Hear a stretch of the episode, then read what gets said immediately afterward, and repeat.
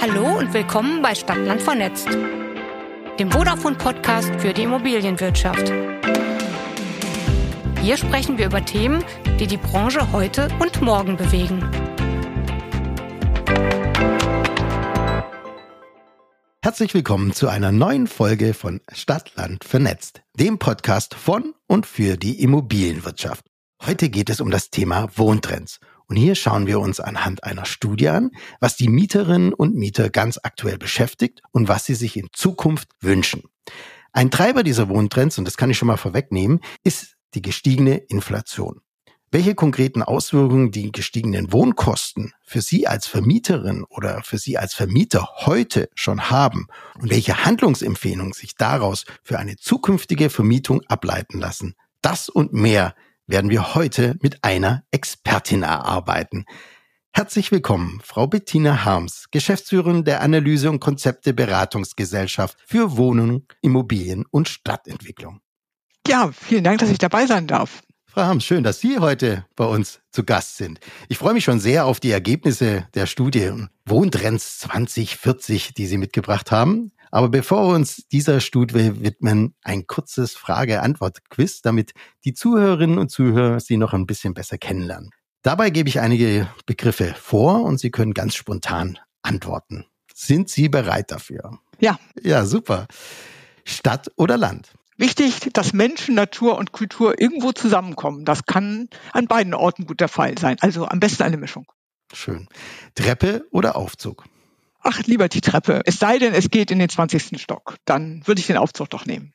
Benziner oder E-Auto?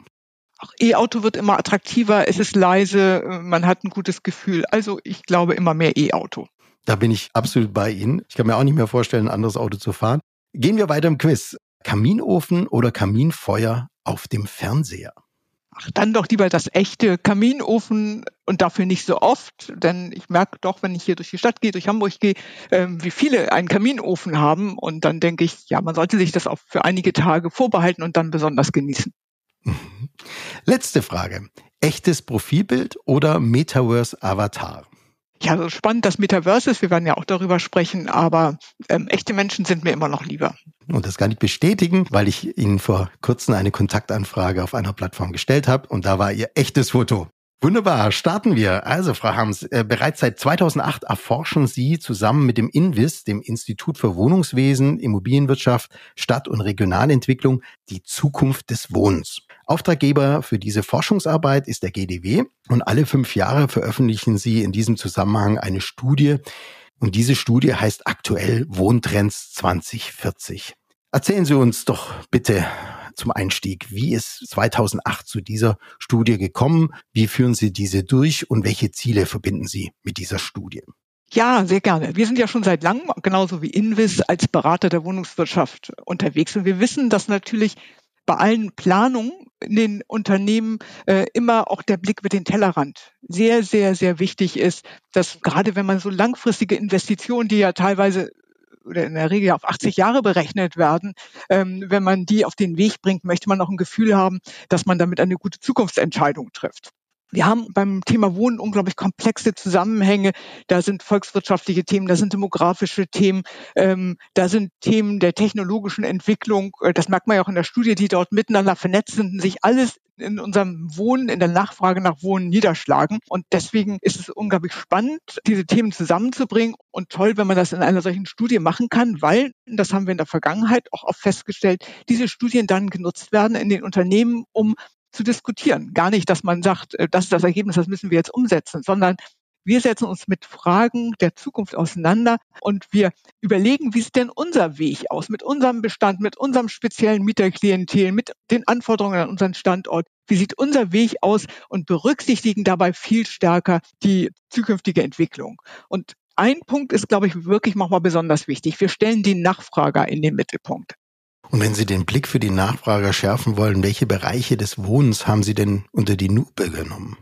Ja, Wohnen ist ja irgendwie mit allen möglichen Bereichen vernetzt. Das finde ich auch so spannend. Das hat mich damals auch sehr äh, dazu gebracht, mich für diese Wohnforschung zu beschäftigen, weil Wohnen betrifft erstmal das allgemeine Leben, also wirklich unsere Lebensführung, Soziodemografie ist mit technischen Themen sehr stark verbunden. Wir sehen immer stärker die Vernetzung zwischen Wohnen und Umwelt. Und natürlich sind wir ja nicht allein in unserer Wohnung, sondern integriert in eine Nachbarschaft. Und immer stärker ist in letzter Zeit ähm, das Thema Mobilität ein Quartiersthema geworden, aber auch ein Thema, was zum Beispiel mit Energieerzeugung zu tun hat. Und so sind diese fünf Themen Leben und Wohnen, Technik und Wohnen, Umwelt und Wohnen, Nachbarschaft und Wohnen und Mobilität und Wohnen von uns zur Gliederung der Studie herangezogen worden. Dann lassen Sie uns doch gleich mit dem wichtigen Thema Leben und Wohnen starten. Ihre Studie zeigt, dass die Anforderungen an das Wohnen angesichts steigender Lebenshaltungs- und Wohnkosten relativiert werden. Inwiefern haben sich die Wohnansprüche von Mietern in den letzten Jahren verändert? Vielleicht muss man dazu noch kurz sagen, dass diese Studie basiert auf einer Mieterbefragung. Ähm, mhm. Das haben wir jedes Mal gemacht. Dadurch wollen wir natürlich uns auch einen Eindruck davon verschaffen, wie denn eigentlich die Denkwelt der Mieter im Moment ist. Und diese Ergebnisse, die führen wir dann zusammen mit ganz vielen anderen Studien, mit Trendstudien, mit Erfahrungen aus anderen Branchen und leiten daraus das Zukunftsbild ab. Wir haben also auch diesmal eine repräsentative Befragung von über 2000 Mieterhaushalten gemacht in Deutschland. Repräsentativ tatsächlich. Ähm, sie ist so geschichtet, bewusst geschichtet worden, dass sie auch für Stadt und Land oder für unterschiedliche Regionen in Deutschland aussagefähig ist, ebenso wie für unterschiedliche Altersgruppen und Haushaltstypen.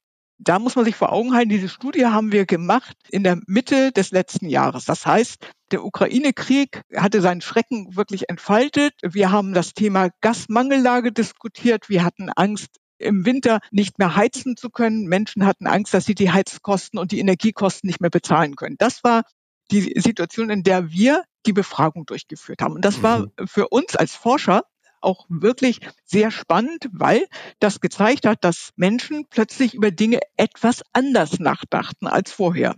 Während wir in den letzten Jahren doch, ja, ich sag mal, so eine wachsende Anspruchshaltung gesehen haben. Und das wird auch immer wieder aus den Wohnungsunternehmen berichtet, dass eben hohe Anforderungen an ähm, die Modernisierung, da sind das hohe Anforderungen, dass die Anforderungen eigentlich immer weitergehen, hat man jetzt gemerkt, nein, wir haben uns alle, und das glaube ich betrifft nicht nur die Mieter, mal wieder gefragt, was ist denn eigentlich wirklich wichtig im Leben? Und plötzlich ist das, ich habe eine Wohnung, ich habe ein Dach über Kopf, ich habe Sicherheit, ich kann diese Wohnung bezahlen.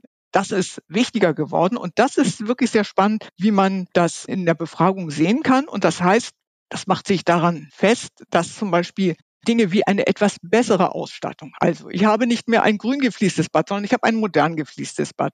Ich habe eine Dachterrasse, ich habe einen Balkon. Das, was Menschen früher schon etwas wichtiger war, dass das runtergenommen wurde und dass es jetzt mehr darum ging, die Wohnung muss bezahlbar sein und ich bin froh, dass ich eine Wohnung habe und ich möchte in dieser Wohnung bleiben und diese Sicherheit weiter nutzen. Das Einzige, wo wir wirklich nochmal ein Wachstum, einen Zuwachs gesehen haben, ist in Bezug auf das schnelle Internet. Und das ist auch sehr gut erklärbar, weil wir natürlich inzwischen ganz viele Dinge nur noch mit schnellem Internet gut nutzen können. Sei es das Homeoffice, sei es aber auch Gaming oder sei es äh, der Zugang zu digitalen Medien. Alles das ist mit schnellem Internet verbunden. Und da haben wir festgestellt, dass das wirklich sehr, sehr, sehr wichtig ist. 83 Prozent der MieterInnen sagen, Ihnen ist schnelles Internet wichtig und 20 Prozent sagen, dafür wäre ich sogar bereit, mehr Geld zu bezahlen. Und das ist immer ein Indikator wirklich für die große Bedeutung. Aber ansonsten sehen wir schon in dieser Phase eine Zurücknahme der Anforderungen an das Wohnen, sondern eine leichte Umgewichtung. Und spätestens seit Corona ist für einen Teil der Mieter und Mieterinnen auch das Thema Homeoffice sehr relevant. Ähm, Sie sprachen es an, also hochperformante Internetleitungen sind ein Hygienefaktor für jede Wohnung eigentlich. Ähm, das haben Sie ja auch nochmal rausgearbeitet. Aber welchen Einfluss hat denn Ihrer Meinung nach dieser Trend Richtung Homeoffice jetzt auch auf den benötigten Wohnraum? Die Arbeit in Zukunft wird in größerem Maße hybrid stattfinden. Ich bin gar nicht der Auffassung, dass Menschen jetzt ausschließlich im Homeoffice arbeiten. Dazu ist der Verlust der Kollegen und dieses Gefühl der Gemeinschaft im Büro, glaube ich, inzwischen doch als viel zu wichtig erkannt worden. Aber hybrides Arbeiten, das wird ein Arbeitsmodell der Zukunft sein. Die Geräte, mit denen gearbeitet wird, sind sehr viel kleiner geworden. Oft kommt es darauf an, dass das schnelle Internet, wir haben eben drüber gesprochen, funktioniert, aber auch, dass ich einen guten Arbeitsplatz habe, an dem ich ungestört arbeiten kann. Das haben einige Wohnungen. Bei einem Teil der Mieter führt es aber schon dazu, dass sie sagen, das muss gegeben sein. Das muss, glaube ich, nicht immer das große eigene Arbeitszimmer sein. Das wäre nett, aber es muss ähm, die Nische sein, in die ich mich zurückziehen kann und wo ich ungestört arbeiten kann. Und darüber hinaus ist das Interesse größer an der Möglichkeit im Wohnumfeld, zum Beispiel irgendwelche Coworking Spaces zu haben und dann ohne den langen Arbeitsweg dort arbeiten zu können mit einer modernen digitalen Ausstattung, vielleicht auch mal raus aus der Wohnung kommen zu können und andere, eine andere Umgebung zu haben, aber eben ohne den langen Arbeitsweg und im Idealfall auch noch Menschen dort zu treffen, die auch arbeiten müssen, was natürlich die Motivation, konzentriert am Thema zu bleiben, noch ein Stück weit erhöht. Also eine Flexibilisierung der Arbeit. Jetzt habe ich in Ihrer Studie auch zwei Begriffe gelesen, die ich sehr interessant fand, ähm, und zwar Flat Play und Plug and Live. Das klingt spannend. Was verbirgt sich denn hinter diesen zwei Begriffen? Das ist ja eine Zukunftsstudie und wir lernen da sehr viel aus anderen Branchen. Zum Beispiel können wir heute erleben, wenn ich mir ein neues Handy kaufe ähm, und ich packe das aus, dann ist zwischen dem Moment, wo ich die Verpackung entferne und dem Moment, wo ich es benutzen kann, nicht mehr viel Zeit. Also die meisten Anbieter sorgen dafür, dass ich das Handy auspacken kann, dass ich sofort mit drei Schritten irgendwas mache, dass ich meine alten Benutzerdaten, meine Adressen und alles mit übernehme und eigentlich sofort arbeitsfähig bin. Wenn ich aber in eine Wohnung ziehe, dann habe ich einen langen Vorlauf, dann ziehe ich in eine Wohnung, die ist nackt, dann kann ich erstmal, muss ich mich erstmal an ganz vielen Stellen anmelden, beim Versorger zum Beispiel. Ich habe kein Internet am Anfang. Also da habe ich einfach eine richtig lange Übergangszeit, bis ich die Wohnung so nutzen kann, wie ich das gerne möchte. Und wir äh, stellen uns vor, dass wir in Zukunft daran arbeiten werden, diesen Prozess zu vereinfachen und zu verkürzen und dass wir in der Wohnung quasi einziehen und loswohnen sofort starten können, so wie wir heute ein Produkt sehr schnell nutzen können. Das heißt also, und da ist der Fantasie keine Grenzen gesetzt. Wir werden in Zukunft auf jeden Fall den voll digitalisierten Vermietungsprozess haben, wo ich die Wohnung virtuell besichtigen kann, wo ich mein Mietvertragsangebot natürlich digital bekomme. Das ist ja heute schon vielfach Realität, wo ich digital unterschreiben kann, wo ich dann vielleicht auch einen digitalen Schlüssel für die Wohnung kriege. Und wenn ich dann in der Wohnung stehe, dann stellen wir uns ähm, die Zukunft so vor, dass dort automatisch schon Internet vorhanden ist, dass ich mich unheimlich schnell anmelden kann, mich als der richtige Mieter nochmal zu erkennen geben kann und dass ich dann quasi schon vielleicht das Licht habe, was ich gerne hätte. Also dass mit einer Wohnung schon vorinstallierte Lichter sind, die ich dann schon sofort digital mitsteuern kann, dass ich den Sound hören kann, den ich gerne möchte und dass ich natürlich mit allen Menschen digital Kontakt aufnehmen kann plus vielleicht auch schon die digitale Vermieterinformation. Achtung, der Müll wird diese Woche einen Tag eher geleert bekommen kann. Sodass alles das sofort in der Wohnung startet. Und ich glaube, das ist kein Zauberwerk und ich glaube, das ist eine sehr realistische Zukunftsvision.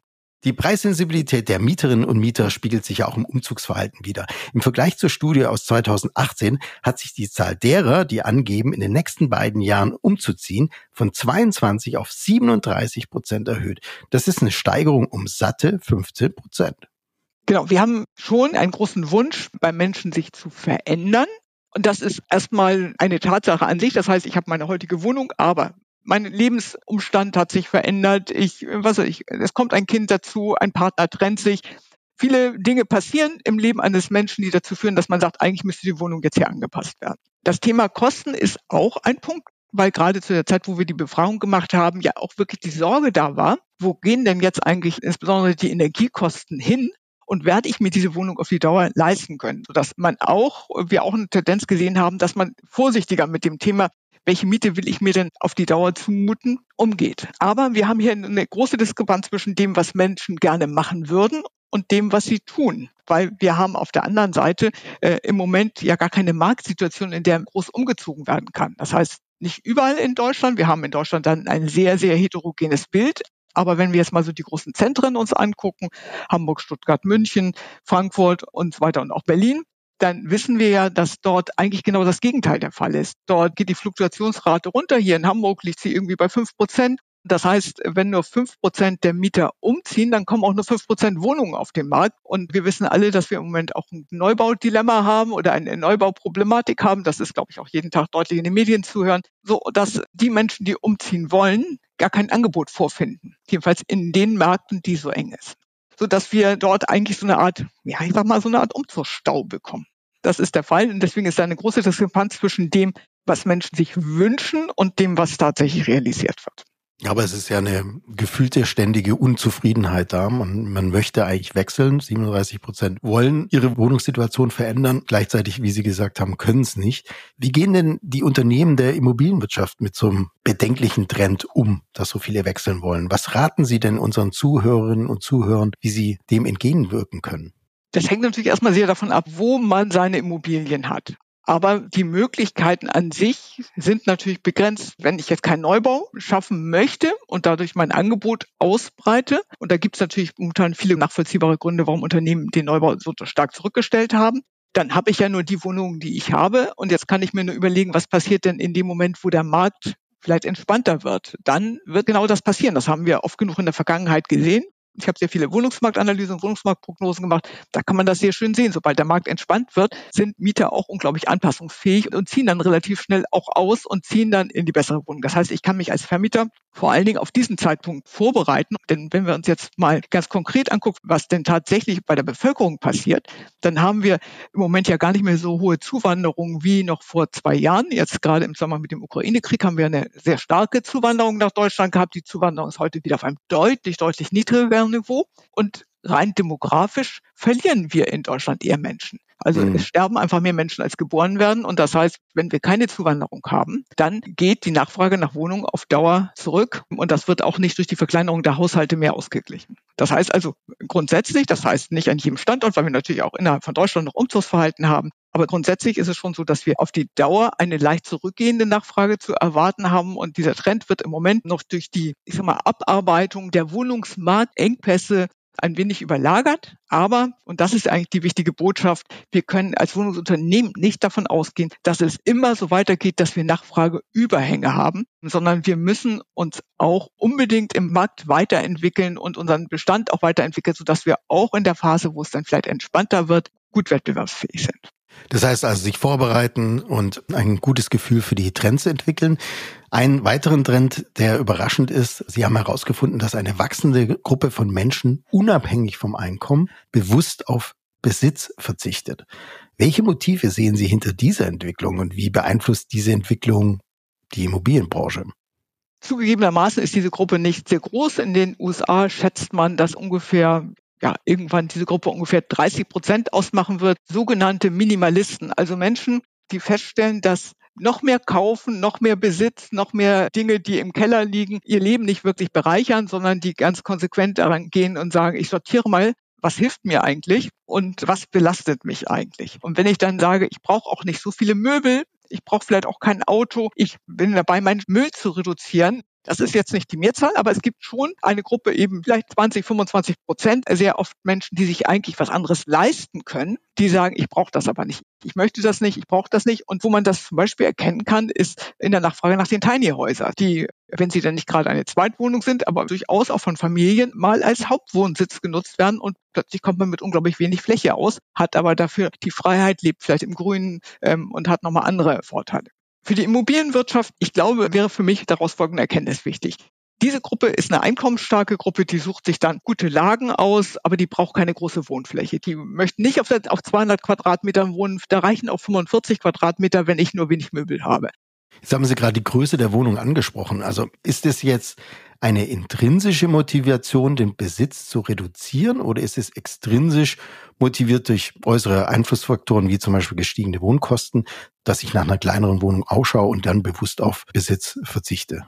Also hier haben wir zwei Bewegungen nebeneinander. Von der Gruppe, von der wir vorher sprachen, die Minimalisten, ist so ein bisschen das Schlagwort für diese Gruppe. Die sind ähm, intrinsisch motiviert. Die sind intrinsisch motiviert und da hat das nichts mit den Kosten zu tun, sondern da hat das was damit zu tun. Da ist das Kostbare die Zeit und die Aufmerksamkeit. Und die möchten ihre Zeit nicht mit dem Sortieren von Dingen verbringen, die sie nicht brauchen. Daneben wird das Thema Wohnfläche ein spannendes Zukunftsthema sein, weil es uns ermöglichen wird, wenn wir mit kleineren Wohnflächen auskommen, auch teure Neubauten zu schaffen und die auch Menschen zur Verfügung zu stellen, die nicht so viel Einkommen haben. Ich glaube, dass das Thema Nachdenken über wie viel Wohnflächenverbrauch wir haben und wie wir Wohnflächen nutzen, eine zentrale Zukunftsaufgabe sein und uns auch Möglichkeiten geben wird, zum Beispiel Angebote in teuren Lagen zu schaffen. Es macht Sinn, jetzt den nächsten großen Themenbereich Ihrer Studie zu besprechen, nämlich Technik und Wohnen. Welche technologischen Trends und Innovationen werden in Zukunft unsere Art zu leben beeinflussen?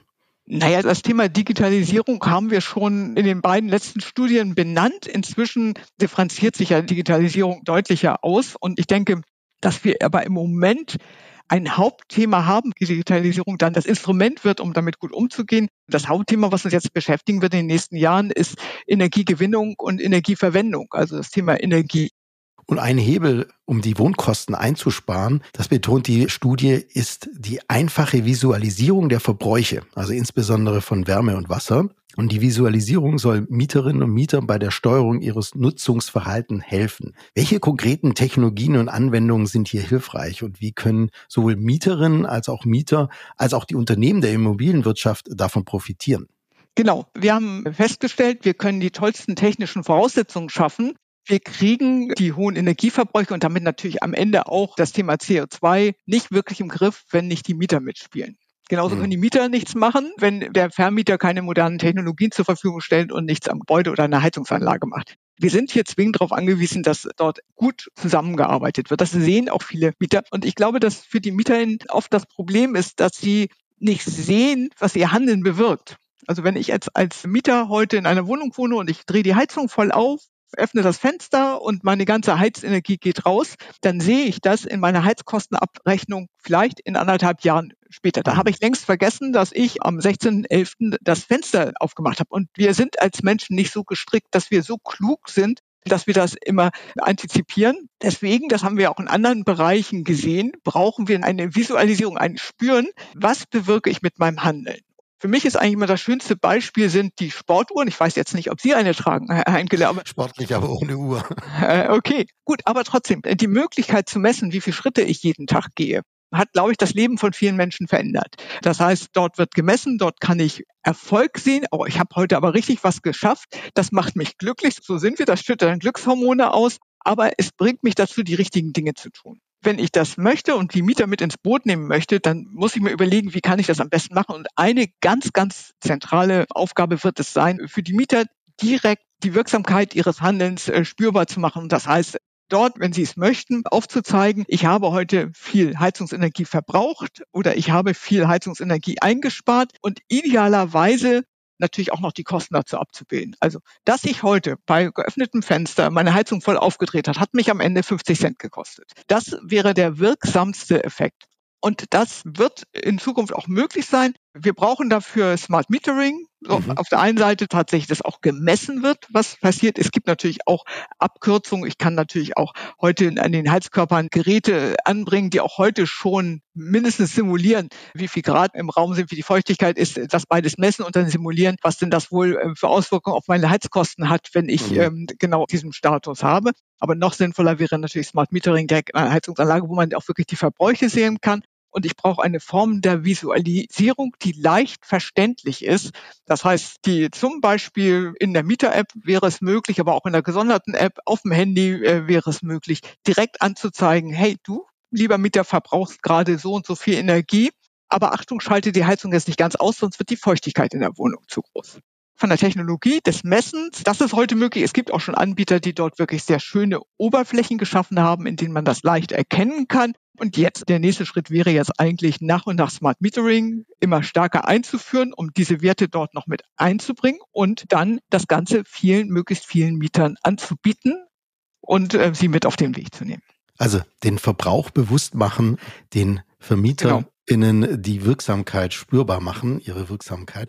Das geht mir persönlich total so. Seit ich meine Therme und Thermostate per App steuern kann, sind die Heizkosten signifikant gesunken. Bestätigt ja auch die Studie. 56 Prozent der Befragten geben an, dass sie bewusster heizen, seit sie den Zugang zu Verbrauchsinformationen und Smart Home Anwendungen haben. Also das sieht man, dass das total eine Wirkung hat und natürlich dann automatisch einen sehr guten Effekt für alle Beteiligten. Können Sie denn weitere Beispiele für Smart Home Anwendungen nennen, die dabei helfen, Energie zu sparen oder Wohnnebenkosten zu senken?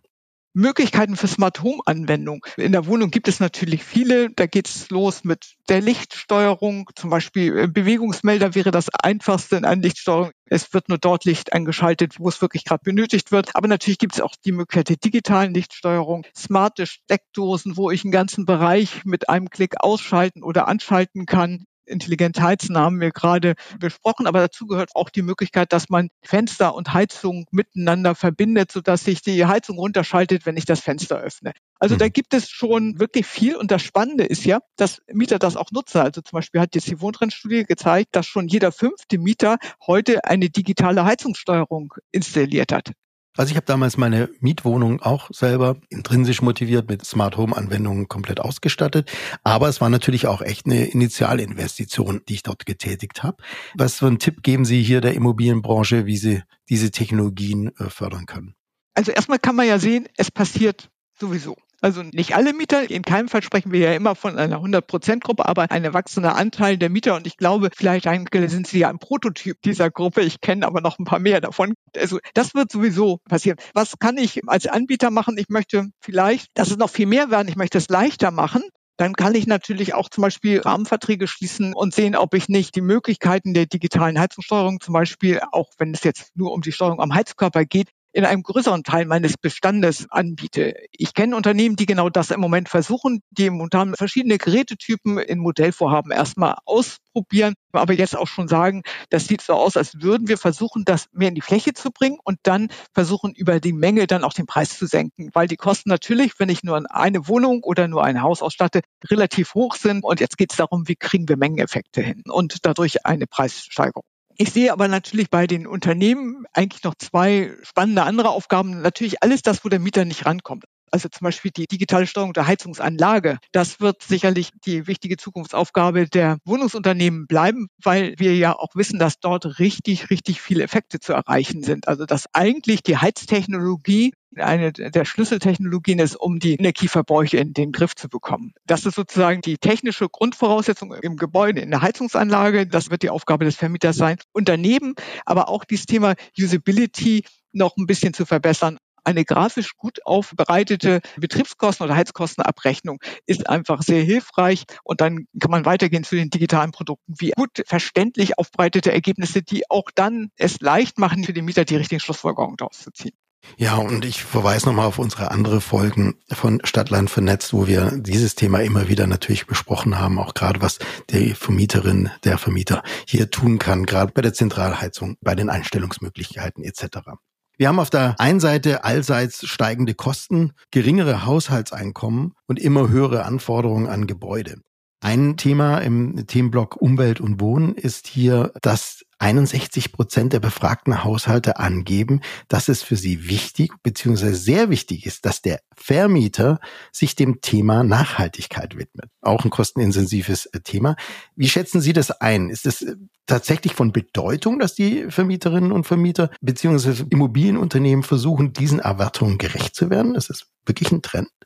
Auf jeden Fall. Das denke ich schon. Aber wir müssen noch mal überlegen, was ist denn Nachhaltigkeit eigentlich? Mhm. Nachhaltigkeit ist ja viel, viel mehr als nur Umweltschutz, also der wichtig ist und Dekarbonisierung, also CO2-Reduktion ist da sicherlich ein ganz zentraler Punkt. Aber Nachhaltigkeit heißt ja auch zum Beispiel soziale Nachhaltigkeit, heißt das Miteinander zu fördern. Bei der Befragung ist gerade dort dieser soziale Aspekt nochmal sehr deutlich geworden und das mag auch an unserer Fragestellung liegen, aber dort war der Wunsch nach fairen Mieten schon sehr hoch. Und das ist, glaube ich, auch sehr nachvollziehbar. Aber eine faire Miete heißt ja nicht eine durchgängig nur billige Miete, sondern heißt eine Miete, die versucht, die Vorteile der Wohnung auch weiterzugeben, gleichzeitig aber jetzt nicht dazu führt, dass irgendjemand unglaubliche Mengen an Geld ansammelt und über die Maße profitiert, sondern dass immer alles mit Augenmaß geschieht. Das halte ich auch für absolut notwendig und sinnvoll. Und ich halte es auch für gefährlich, weil wenn man das Maß überzieht, aber davon sind wir im Moment in großen Teilen des Marktes weit entfernt. Vielleicht noch der andere Punkt, wenn wir nochmal das Thema Nachhaltigkeit aufnehmen. Ähm, soziale Aspekte und Datenschutz ist unseren Mietern auch sehr wichtig, dass die Unternehmen angemessen mit ihren Mieterdaten umgehen. Auch das ist ein Aspekt der Nachhaltigkeit, der gesehen wird.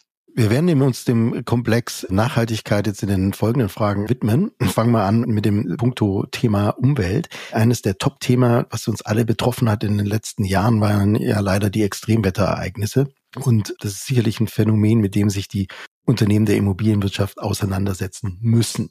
Und in diesem Zusammenhang habe ich in Ihrer Studie von der Schwammstadt gelesen. Können Sie uns sagen, wie genau eine solche Stadt aussieht und welche Rolle sie bei der Bewältigung von Hitze, Trockenheit oder Überschwemmung spielt? Sehr gern. Vielleicht ist es auch hier deutlich, die Immobilienwirtschaft ist dort ein wichtiger Player, aber kann das Thema natürlich nicht allein bewältigen. Sie ist dort ein Partner, der mit am Tisch sitzt. Und die Schwammstadt beinhaltet, dass wir unsere Stadtentwicklung, unsere Quartiersentwicklung unter dem Aspekt betreiben, dass Wasser in großen Mengen aufgenommen werden kann. Und das heißt zum Beispiel, dass wir weniger Flächenversiegelung haben, dass wir Bereiche haben, wo Wasser zwischengespeichert werden kann, dass wir Entwässerungs- und Rückhaltesysteme haben, dass wir Versicherungsmöglichkeiten anbieten, sodass das Wasser im Quartier bleibt, dass es keine Überschwemmungen gibt, dass es aber auch eine Maßnahme gegen diese großen Trockenperioden, die wir ja auch haben, wir haben ja beides, Trockenperioden plus Überschwemmung, und dass wir auf der anderen Seite sogar, wenn es sehr heiß ist, dadurch auch noch eine Verdunstungskälte haben und von daher auch der Aufenthalt im Freien besser wird. Also das hat sehr, sehr viele Vorteile. Im Neubaubereich sehe ich das heute schon oft berücksichtigt. Da gibt es schon sehr spannende Projekte, aber überall dort, wo die Stadt fertig gebaut ist, ist es schwierig und da ist es wieder dann sehr kostenaufwendig, dort die Schwammstadt zu bauen. Aber bei allen zukünftigen Planungen müssen wir genau davon ausgehen. Wir werden Starkregenereignisse haben, wir werden Hitzeperioden haben, wir müssen uns auf eine veränderte Umwelt einstellen. Gehen wir zu dem Themenbereich der Studie äh, Nachbarschaft und Wohnumfeld. Die Studie zeigt, dass 23 Prozent der Mieterinnen und Mieter angeben, allein zu sein. 21 Prozent sind zumindest teilweise allein.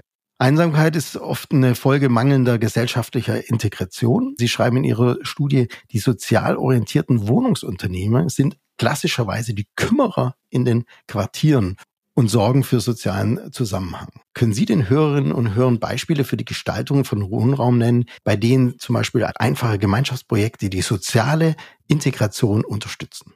Ich glaube, es ist nochmal wichtig zu wissen, dass dieses Thema Einsamkeit ist nichts, was man sieht, sondern das ist etwas, was hinter verschlossenen Türen stattfindet, was zum Teil sich bei alten Menschen abspielt, aber wir haben auch eine ganze Reihe von jungen, einsamen Menschen. Und Einsamkeit geht oft mit Armut einher. Das heißt, ich kann mir nicht die Tasse Kaffee erlauben, die es mir möglich macht, mich auch mal zu anderen Menschen zu setzen, sondern ich schäme mich für meine Situation, ich ziehe mich zurück, ich bleibe in meinen eigenen vier Wänden. Und die große Herausforderung ist, die einsamen Menschen aus ihren vier Wänden Studenten zu locken und ihnen den Zugang zur Gemeinschaft zu bringen.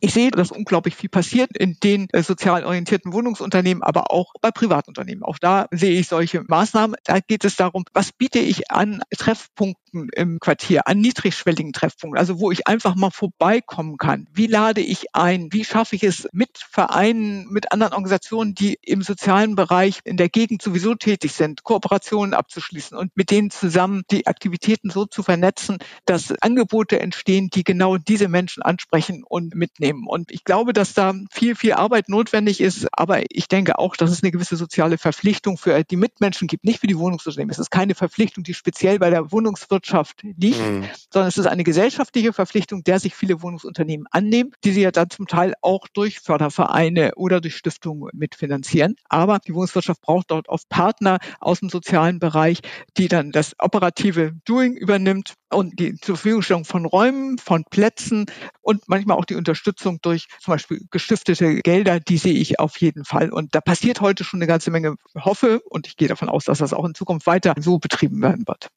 Also eine Verpflichtung für die Vermieterinnen und äh, Vermieter ist es nicht. Aber vielleicht ist es ja eine Chance. Das lassen Sie uns mal gerade die Themen Begrünung, Armut, Gemeinschaftsprojekt zusammenbringen, weil die Ihre Studie sagt ja auch, dass die Partizipation der Mieter bei der Gestaltung von Pflege und Gebäudegrünen und Außenanlagen sehr gewollt ist und eine tolle Möglichkeit ist, um Menschen zusammenzubringen. Wie kann denn ein Vermieter seine Mieterschaft dazu ermutigen und motivieren, sich aktiv an diesen Bemühungen zu beteiligen? Haben Sie da einen Tipp? Auf jeden Fall. Auf jeden Fall ist das zur Verfügungstellung von Flächen, auch von kleinen Flächen, die zum Beispiel bewirtschaftet werden können, ein Versuch, den ich heute schon sehe. Also ich sehe schon heute, dass zum Beispiel Hochbeete, aber auch kleine Innenhofflächen zur Verfügung gestellt werden. Wir wissen aber auch alle, dass das nicht ohne Betreuung geht. Dafür gibt es zu viel Erfahrung aus der Vergangenheit. Aber diese zum Treffpunkt zu machen, um niedrigschwellig Kontakte herzustellen, ist, das ist großartig. Ein wirklich großartiges Angebot mit Gestaltungsmöglichkeiten, erhöhen die Identifikation mit den Quartieren. Die Identifikation mit dem Quartier ist ja natürlich extrem wichtig, weil das hilft dann auch bei der Wechselwilligkeit. Sie reduziert auf jeden Fall die Wechselwilligkeit. Ja, ich nehme das gerne auf, was Sie angesprochen haben als Thema für eine kommende Folge, weil ich kann mich an meine Zeit erinnern in Bonn. Als ich ganz frisch nach Bonn gekommen bin, habe ich auch eine Nachbarschaftsinitiative gegründet für die Grünflächen eines Museums, was direkt in der Nachbarschaft war. Und innerhalb kürzester Zeit habe ich die halbe Straße kennengelernt und konnte mich jeden Tag täglich an den Resultaten unseres Tuns uns erfreuen. Also, rausgehen und machen. Und Bewegung ist auch beim nächsten Untersuchungsschwerpunkt Ihrer Studie, nämlich die Mobilität. Und Mobilität ist ja auch eng mit dem Wohnen verbunden.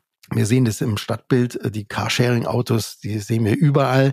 Und wir lesen auch natürlich äh, täglich über das 9-Euro-Ticket. Welche Erkenntnisse können Sie hier uns noch auf dem Weg geben?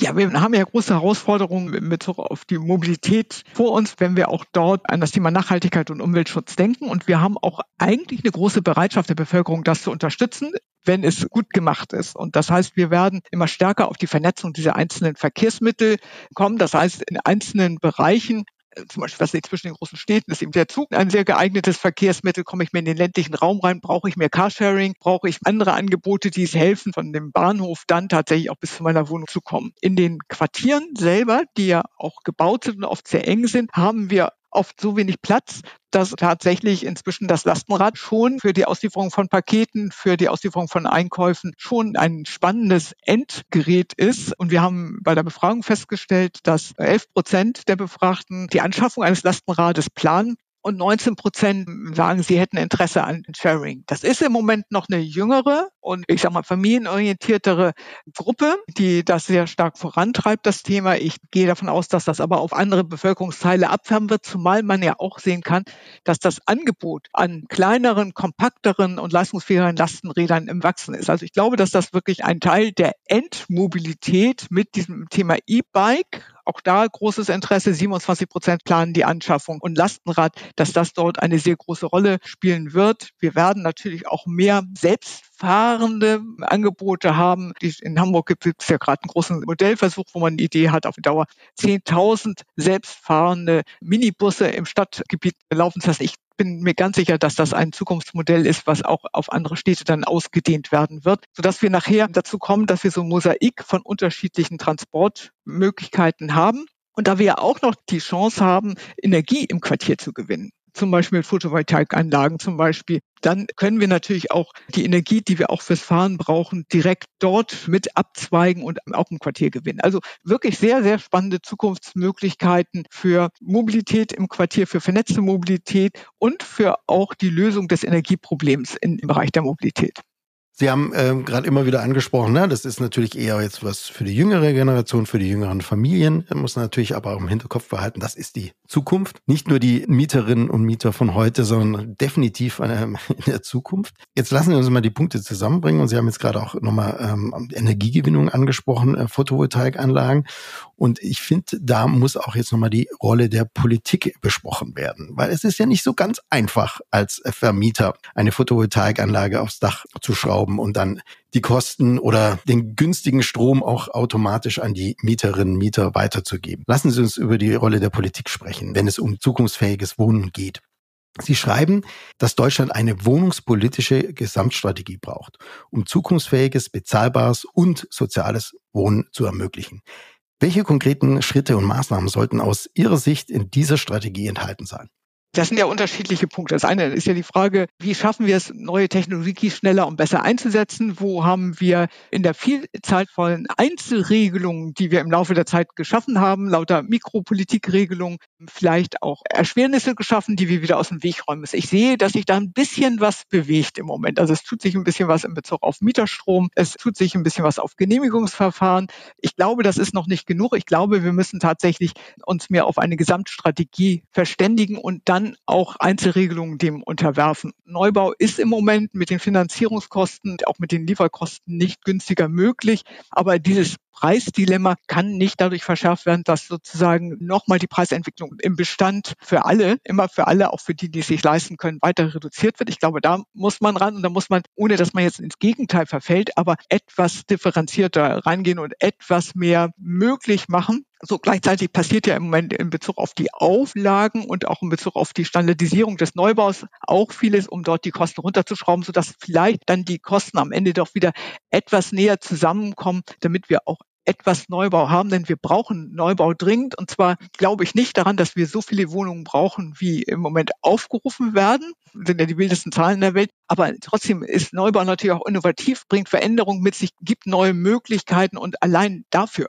werden wir Neubau brauchen. Also es ist fatal, dass der Neubau im Moment auf das Niveau runtergefallen ist, auf dem er jetzt ist. Das heißt, wir müssen den Bestand in den Mittelpunkt stellen. Wir müssen dort sehen, dass wir energetische Maßnahmen da reinbekommen und wir müssen dafür die Wege freimachen. Und natürlich, auch das wird immer wieder gefordert und das kann man auch nochmal unterstreichen, brauchen die Wohnungsunternehmen gerade bei dieser Perspektive, die sie haben, dass sie im Prinzip ja jede Maßnahme auf 80 Jahre eigentlich durchplanen oder mindestens für mehrere Generationen, brauchen einfach auch Sicherheit, Planungssicherheit. Und da ist sicherlich diese starken und schnellen Veränderungen gerade in den Förderrahmenbedingungen, die erschweren die Planung für die Unternehmen wirklich extrem und führen natürlich auch nochmal dazu, dass dort eigentlich zu wenig passiert. Also die Schwerpunkte richtig setzen, die Hemmschwellen aus dem Weg räumen, das Thema Mieten differenziert betrachten, sehen, dass die Neubaukosten etwas runterkommen. Das wären, glaube ich, die zentralen Punkte, die wir für die Zukunft auf der politischen Agenda haben. Und dass sich ein bisschen was bewegt, ist momentan erfreulich zu sehen. Ich glaube, es reicht nur noch nicht.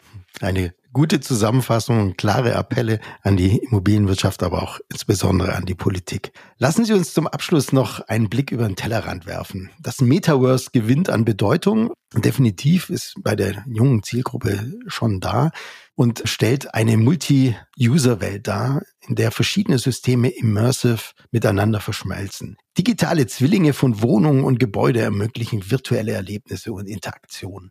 Welche Maßnahmen ergreifen Immobilienunternehmen, um auf die Integration von digitalen Zwillingen und Metaverse-Technologien vorbereitet zu sein? Ja, ich kann sagen, ich bin der festen Auffassung, dass das Metaverse für die Immobilienwirtschaft kommen wird. Aber mhm es kommt erstmal ein großes Aber. Wir haben natürlich auch die ganze Zeit über viele, viele Punkte gesprochen, die am Ende jeweils als Aufgabe auf den Tischen unserer Immobilienunternehmen liegen oder dahin delegiert werden. Und muss man wirklich erstmal Respekt haben vor dem, was dort im Moment geleistet wird und was dort auch an Innovation verkraftet wird. Das ist schon toll. Ich glaube auch, dass die Unternehmen sich richtig, richtig super entwickeln und eine spannende Zukunft vor sich haben, aber sie können auch nicht alle Themen gleichzeitig bewältigen. Wenn man das jetzt ein bisschen nach hinten schiebt, dann glaube ich schon, dass diese digital simulierte Welt wirklich eine gute und wichtige Perspektive für die Wohnungswirtschaft bietet. Zum einen natürlich auf dieser rein technischen Basis, äh, dass man die digitalen Zwillinge von modernen Gebäuden hat und dass man dort eine große Erleichterung für die Planung, für Überwachung, dann Instandsetzung, aber auch für zukünftige Planung hat. Ich glaube aber auch, dass die virtuelle Welt für Kunden spannend wird. Also zum Beispiel wollen wir viele Beteiligungsverfahren haben. Viele Beteiligungsverfahren können auch so ablaufen, dass einfach mal virtuell bauen kann, dass man virtuell sehen kann, wenn ich jetzt heute drei Bäume hier hinpflanze, wie sind denn diese drei Bäume in 20 Jahren? Wie groß sind sie dann? Wo ist dann die Beschattung? Wenn wir dort ein Haus hinbauen, wie kann sich das super integrieren? Das alles sehr viel schneller erlebbar machen, auch für Dritte. Das ist ja auch eine Möglichkeit, die das Metaverse beinhaltet. Und deswegen, ich weiß, dass es Unternehmen gibt, die schon experimentieren in dem Bereich, aber ich glaube, es wird dort Möglichkeiten geben und Einsatzmöglichkeiten geben, die von der Wohnungswirtschaft genutzt werden, nur vielleicht in fünf Jahren oder in zehn Jahren, aber äh, noch nicht so schnell. Jetzt habe ich gerade gedämmt, äh, begrünt und alle Verbräuche visualisiert und jetzt soll ich mich ja auch noch um das Metaverse äh, kümmern. Ich bin Ihnen sehr dankbar, Frau Harms, dass Sie äh, uns das Metaverse ähm, in der Immobilien Wirtschaft so erlebbar gemacht haben. Danke auf jeden Fall dafür. Sehr gern. So, äh, kommen wir zu unserer bekannten Abschlussfrage. Und die können Sie als Mitherausgeberin der Studie äh, Wohntrends 2040 locker aus dem Ärmel schütteln. Über welches Thema werden wir uns beide in zehn Jahren unterhalten, wenn es zu einer neuen Folge Stadt-Land vernetzt kommt? Ja, wir werden uns begeistert darüber austauschen, was wir für lebendige Wohngebiete haben, mhm. welche neuen kreativen Formen der Energiegewinnung wir gefunden haben, die vor Ort stattfindet, wie klug mit der Energie umgegangen wird, wie klug auch mit Wasser Energieverbrauch umgegangen wird. Wir werden uns darüber freuen, dass wir den CO2-Ausstoß gemeinsam Vermieter und Mieter als kollektive Maßnahme stark reduziert haben und damit den Folgen des Klimawandels entgegengetreten sind. Und wir werden uns freuen, dass wir einfach ein gutes Miteinander der heterogener werdenden Gesellschaft in den Quartieren erleben können und dort Platz haben, wo Kinder spielen können als Alternative zum Sitzen vom Computer in der Wohnung, Platz haben, um Gemüse anzubauen, um uns an Blumen zu erfreuen und einfach einen Platz für glückliches Leben schaffen werden. Ich hoffe, dass all das eintritt und dass wir genau uns darüber unterhalten werden. Das ist ein sehr schöner Ausblick. Vielen herzlichen Dank, Frau Bettina Harms. Vielen Dank, dass ich heute mit Ihnen sprechen durfte. Ja. Ich bedanke mich ganz herzlich bei Ihnen für die spannenden Eindrücke in diese verschiedenen Zukunftsthemen. Ja, ich bedanke mich, dass ich bei Ihnen sein durfte und mir hat es auch viel Freude gemacht. Dankeschön. Und bei Ihnen, dem Publikum, bedanke ich mich fürs Zuhören. Wenn Ihnen diese Folge gefallen hat, hinterlassen Sie gerne eine Bewertung auf Ihrer Podcast-Plattform und abonnieren Sie uns. Aktivieren Sie am besten die Glocke, dann verpassen Sie nichts. Bis bald und auf Wiederhören wünscht Ihnen aus Düsseldorf Christian Heinkle und das Team Immobilienwirtschaft von Vodafone. Das war Stadtland vernetzt. Der Vodafone Podcast für und mit der Immobilienwirtschaft. Vielen Dank fürs Zuhören und bis zur nächsten Folge. Wir freuen uns, wenn Sie wieder dabei sind. Bleiben Sie mit uns vernetzt und abonnieren Sie unseren Podcast.